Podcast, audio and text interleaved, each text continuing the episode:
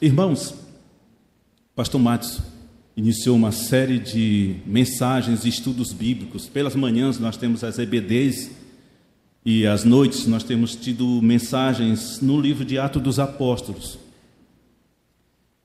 com vistas ao aperfeiçoamento do que é ser igreja.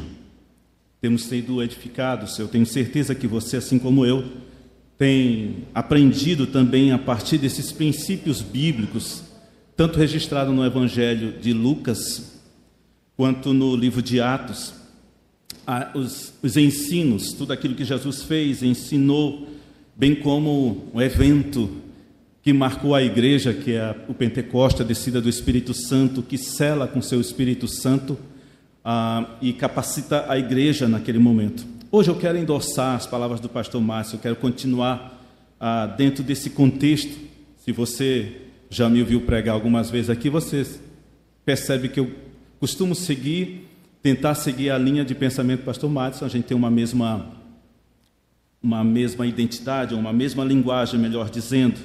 E eu quero então hoje também refletir com vocês um pouquinho o que, não Timóteo exatamente, mas vou ler em Lucas mas pensar no que Timóteo, Paulo diz a Timóteo, em 1 Timóteo 3,15, que a igreja é o baluarte da verdade. A igreja é a coluna da verdade. Então, vamos ver em Lucas capítulo 24. Vamos encerrar o, Evangelho de Lucas, a última unidade. Então, tomando como esse, essa unidade, o texto para nós pensarmos igreja como baluarte, como um, um lugar seguro, como fortaleza da verdade, ou como coluna da verdade. Diz o texto: Então os levou para Betânia e, erguendo as mãos, os abençoou. Aconteceu que, enquanto os abençoava, ia-se lhe retirando deles, sendo elevado para o céu.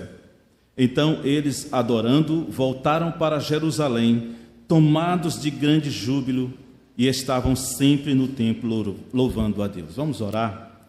Pai querido, muito obrigado pela oportunidade que tu nos deste nesta noite, nos reunirmos aqui, Senhor, com o propósito de, como igreja, exaltar ao Senhor, adorar na beleza da tua santidade, dizer ao Senhor como os nossos corações estão cheios de júbilo por saber que somos teus filhos, por reconhecer que nós fomos um dia alcançados pela tua graça.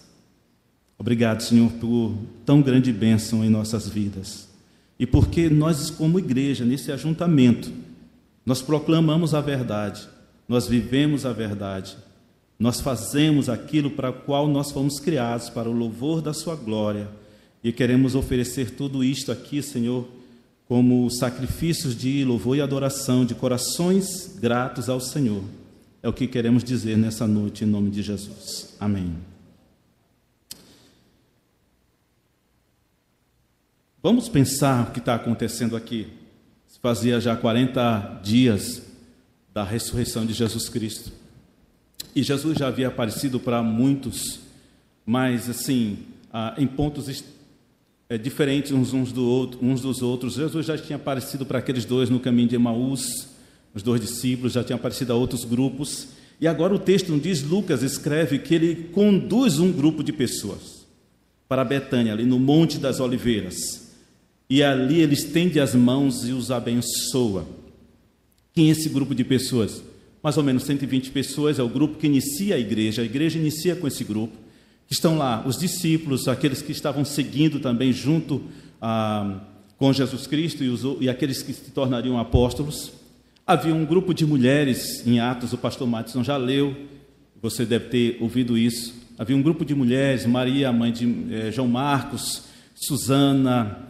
Eh, essas mulheres auxiliaram muito o ministério de Jesus terreno, dando suporte para aqueles dias, para aquele momento em que Jesus passava para lá e para cá, é, precisava de um suporte. Essas mulheres foram alcançadas pela graça, pelo ensino, ah, pelo cuidado do próprio Senhor Jesus Cristo, trazendo até dignidade para essas mulheres ao dar atenção e trazer palavra de salvação a elas. E essas então cuidavam do ministério também de Jesus.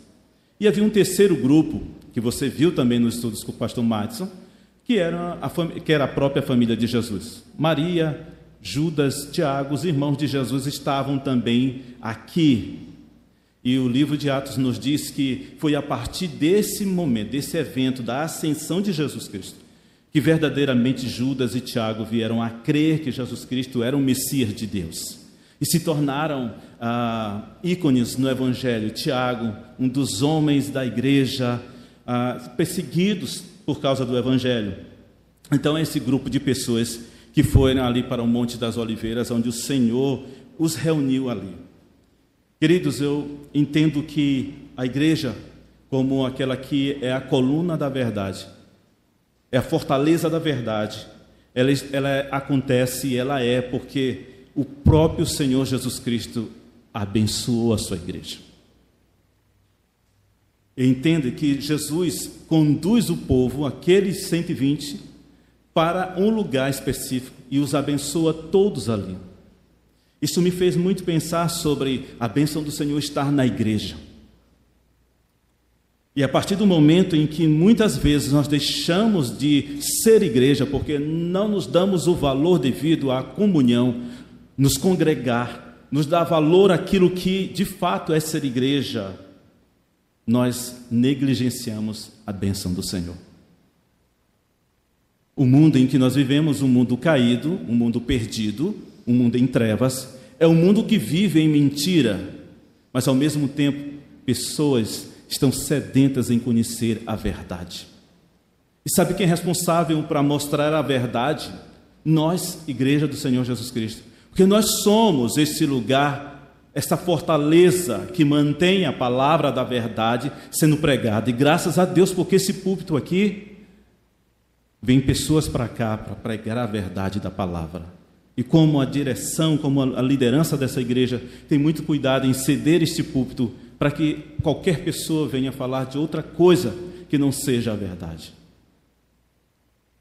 Entendemos, meus irmãos, que ao aprendermos nesses dias no livro de Atos sobre atos da igreja, que nós podemos também é, colocar como título, alguns falam Atos dos Apóstolos, outros também poderiam dizer Atos da igreja, porque de fato tudo aconteceu a partir deste momento, onde o Senhor abençoa a sua igreja, instituindo ela como essa coluna da verdade, como uma fortaleza da verdade, como um lugar seguro onde as pessoas encontrariam a verdade.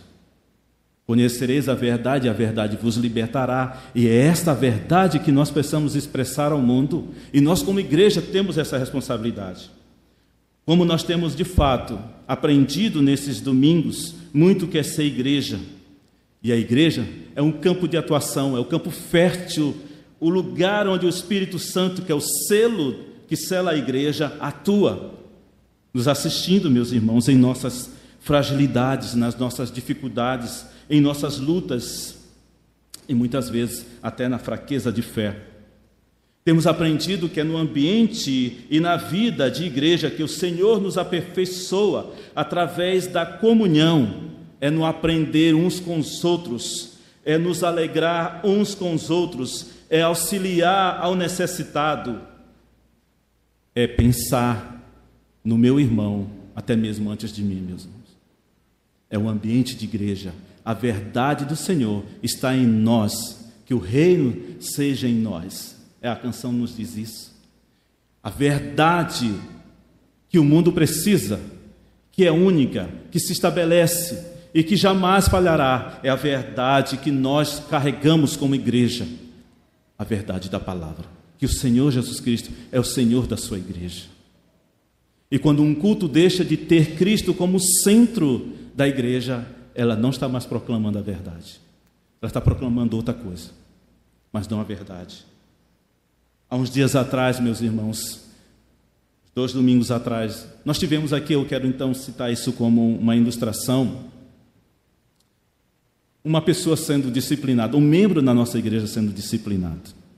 E é interessante que pensar que tudo isso foi gerado quando nós deixamos que outras coisas que não sejam a verdade se interpenham ou entre no ambiente da igreja, para que ele seja a evidência e não a Jesus Cristo. Mas o interessante, meus irmãos, que aprendendo com a verdade, é que ao disciplinar o irmão, nós percebemos na igreja um amor. Como isso pode ser vivido, meus irmãos, se não for na base da verdade? Não a verdade que eu penso, que você pensa, mas a verdade que Jesus Cristo é o Senhor da sua igreja, é o Senhor da nossa vida. E nós precisamos viver esse evangelho, não de falsidade, não de apenas palavras, mas de atos de atitude e de cuidado. Me alegrei muito naquele domingo, porque o meu irmão, ele não só veio à frente reconhecendo o seu erro, mas ele pede perdão à igreja. E o que me levou ainda mais ficar alegre é quando ele compara que a igreja é o ambiente melhor para sua família. E como ele dizia que como eu coloquei em xeque a vida da minha família, a segurança da minha família, porque onde os meus filhos estariam para conhecer a verdade, onde os meus filhos estariam vivendo a verdade, crescendo na verdade, se não for a igreja. E somos falhos. Mas o Senhor trabalha em nós, em nossas dificuldades. O Senhor nos aperfeiçoa, meus irmãos, é na igreja, é no ambiente eclesiástico, é enquanto nós estamos juntos, vivendo, buscando a verdade, querendo viver o Evangelho de Jesus Cristo, isso o Senhor nos aperfeiçoa. Quantas pessoas saem, às vezes, decepcionadas com a igreja? Isso pode acontecer. Mas isso não dá a ele base para que ele possa se ausentar de viver a vida comunhão em igreja. Ele pode procurar uma igreja séria, se é o caso que ele está colocando. Ou se ele pode ver, verificar se o problema não é ele mesmo, né? E muitas vezes acontece. Em Deuteronômio 28, 2 diz: E todas as, estas bênçãos virão sobre ti e te alcançarão, quando ouvires a voz do Senhor teu Deus. Veja o quanto é importante nós estarmos reunidos para ouvir a palavra do Senhor, porque as bênçãos do Senhor estão sobre sua igreja, está na igreja. E aí, quando ouvimos a voz do Senhor, somos ricamente abençoados. Quem nos aperfeiçoa, meu irmão? Quem trata o meu coração difícil? Quem vai tratar o coração de cada um de nós? É o Senhor através da Sua palavra. Através da comunhão, terça-feira, aqui no culto de oração, como nós temos sido abençoados. Quantos testemunhos de pessoas falam às terças-feiras aqui sobre o que o Senhor fez na sua vida, contam as dificuldades, falam sobre suas esperanças de ver seus entes queridos, irmãos, um dia serão alcançados pela graça do Senhor. O apóstolo Paulo, escrevendo aos nossos irmãos na igreja em Éfeso, em Efésios 1, 13 e 14, diz: Bendito Deus e Pai de nosso Senhor Jesus Cristo que nos tem abençoado com toda sorte de bênção espiritual nas regiões celestiais em Cristo, assim como nos escolheu nele antes da fundação do mundo para sermos irrepreensíveis perante ele. Como podemos ser irrepreensíveis se não vivermos a verdade do evangelho?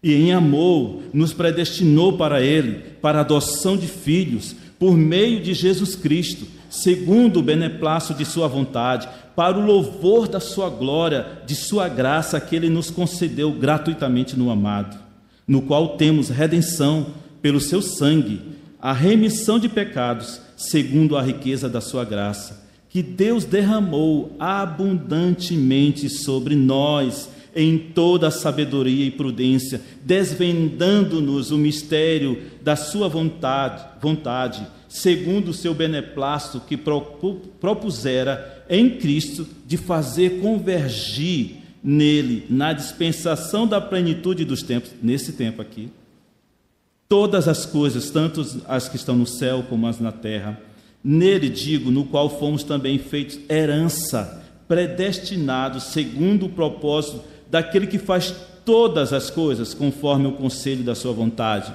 a fim de sermos para o louvor da sua glória nós, depois de ouvirmos a palavra da verdade, ou o evangelho da nossa salvação, tendo nele também crido, fostes selados com o Espírito Santo da promessa, o qual é o penhor da nossa herança até o resgate da sua propriedade em louvor e glória. Esse aqui daria umas, pelo menos umas três mensagens. Vou deixar para o pastor Matos. O Senhor virá buscar em resgate a sua igreja. Ele nos abençoou com toda sorte de bênção espiritual. Nos diz o texto que o Senhor já nos colocou na região celestial. Nós, em glória, já recebemos essas bênçãos, meus irmãos. A adoção de filhos nos predestinou para sermos seus filhos, para vivermos uma vida irrepreensível, para que fôssemos considerados antes, antes nós éramos indignos, mas agora, pela salvação em Cristo, nós temos um lugar à mesa do Pai. Nós fomos selados com o Espírito Santo. Tantas bênçãos, meus irmãos. Aonde estão essas bênçãos? Em nós, na sua igreja. Queridos, há um grande engano nos nossos dias. Há uma grande mentira que nós podemos viver a fé em Jesus Cristo independente da igreja. Cuidado, quando deixamos de nos congregar, negligenciamos a bênção do Senhor que se faz nesse ajuntamento aqui, no ajuntamento dos filhos, na igreja do Senhor. Essa história que posso adorar a Deus sozinho em minha casa e que não necessariamente eu preciso ter essa vida de igreja, essa vida eclesiástica, defendendo que a fé cristã pode ser exercida desvinculada da comunhão da igreja, é um engano, meus irmãos, e que muitos estão se chamando desigrejados. A bênção do Senhor está na comunhão dos santos, está na igreja, na vida de igreja. Somente aqui em igreja nós vamos aprender o que é a verdade e viver em verdade, meus irmãos.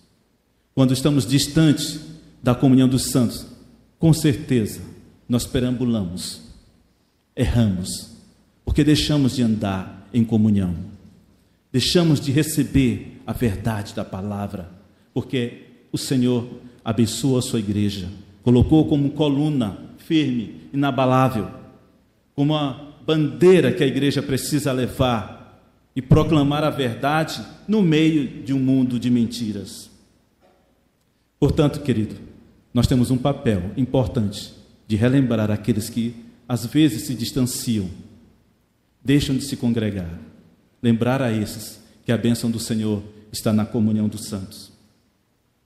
A fortaleza da verdade se dá, meus irmãos, por um princípio também que o Senhor deixou bem aqui para nós. Diz que enquanto 50, 51, enquanto os abençoava, retirando eles, Sendo levado para o céu, então adoraram. Depois eles voltam para Jerusalém.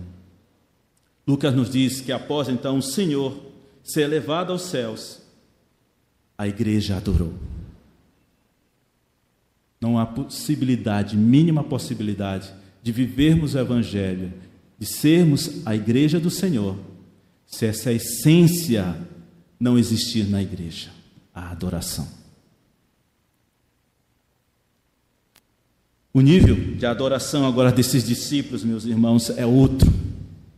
Eles estão num outro nível. Não vou usar aquela palavra para não lembrar aquela tossida. Mas eles estão num outro nível agora. Tá? Eles reconhecem agora, plenamente, quem era o Messias de Deus, aquele que foi assunto aos céus. Não havia mais nem uma sombra de dúvida. A plenitude do Senhor Jesus Cristo havia divindade no Senhor Jesus Cristo, por isso eles adoraram. Não havia oportunidade nos corações daqueles para qualquer dúvida se aquele era ou não o Messias de Deus. Agora sim, eles adoravam em espírito e em verdade, porque viam a divindade do Senhor Jesus Cristo. Lucas nos diz que após a ascensão do Senhor, a igreja se, se dedicou, meus irmãos, a duas coisas regularmente. As atividades principais da igreja era adoração no templo, nós vemos isso em Lucas, e oração no cenáculo. Nós lemos isso no livro de Atos, no segundo volume do livro de Lucas. Então, no final dessa unidade, nos versículos 52 e 53, a adoração é no templo. E essa adoração é ressaltada porque a igreja fazia isso regularmente. Isso já fazia parte da vida da igreja. Isso já era crucial para a igreja existir. Sem isso, seria impossível ser igreja. Queridos, vejam como nós fomos abençoados por causa desses irmãos. Porque esses irmãos estavam vivendo um tempo de muita dificuldade. Eu, eu me refiro à questão de serem perseguidos por Roma.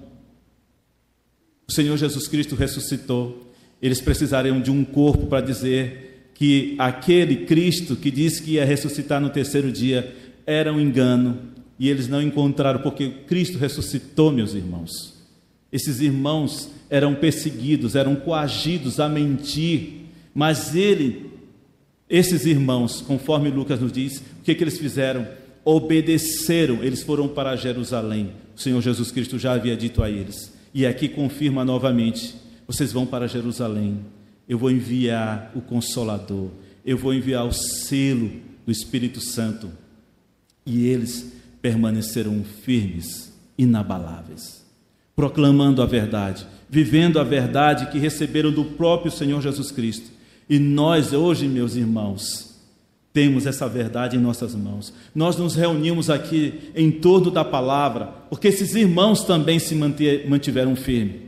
E uma das marcas da igreja é que ela não só adora, mas ela obedece ao que o Senhor nos manda fazer. A adoração desses irmãos, conforme Lucas nos diz, ela é envolvida de um sentimento de exultação, de grande júbilo que tomou os corações daqueles irmãos é que eu fui envolvido agora. Senti altamente assim movido pela canção que expressa louvor ao nosso Deus. A igreja, como coluna da verdade, ela tem alegria em seu coração. Quando nos reunimos, meus irmãos, nos reunimos baseados nessa alegria que temos o Senhor Jesus Cristo como Senhor das nossas vidas, como Senhor da igreja, como aquele que se deu em nosso lugar, garantiu a nossa salvação. Por isso nós precisamos ser este lugar aqui, um lugar, uma fortaleza, onde pessoas desse quatraque, dessa cidade de São Luís, venham conhecer a verdade que se vive aqui, que se proclama aqui. De irmãos que verdadeiramente vêm a este lugar, porque entendem que um dia foram resgatados pelo Senhor Jesus Cristo ou se nunca foram, precisam pensar sobre isso. Não há salvação em outro lugar que não seja no Senhor Jesus Cristo. E se a vida de você está distante desta comunhão, deste lugar, dessa fortaleza, dessa coluna da verdade, você precisa retornar, retornar. Você precisa viver essa verdade. Só isso que dá sentido para as nossas vidas. Só isso que nos traz alegria e júbilo, meus irmãos. Não há nada, outra coisa que nos faça ter plena alegria e pleno júbilo do que Jesus Cristo em nossas vidas, a comunhão dos santos. Você não percebe uma diferença quando você está na igreja do que qualquer outro lugar?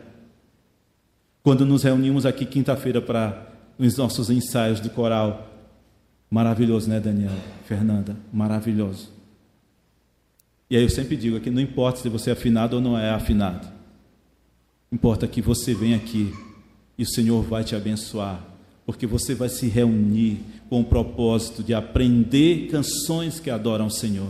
Quando nós estamos terça-feiras aqui, terça-feira no culto de oração, onde você compartilha as dores do teu coração, você é altamente ali edificado, porque os teus irmãos estão vivendo junto contigo, quer ser igreja. Imagine esse sentimento desses irmãos quando vê o Senhor Jesus Cristo os abençoando e subindo aos céus. Logo após isso, eles voltam para Jerusalém. E como nós temos aprendido, esses irmãos que antes estavam acuados, estavam com medo, esses irmãos agora vivem a igreja com alegria, independentemente das ameaças que viriam a sofrer. Os corações desses irmãos eram cheios de exultação e de alegria ao Senhor, mesmo soldados batendo na porta, ameaçando eles.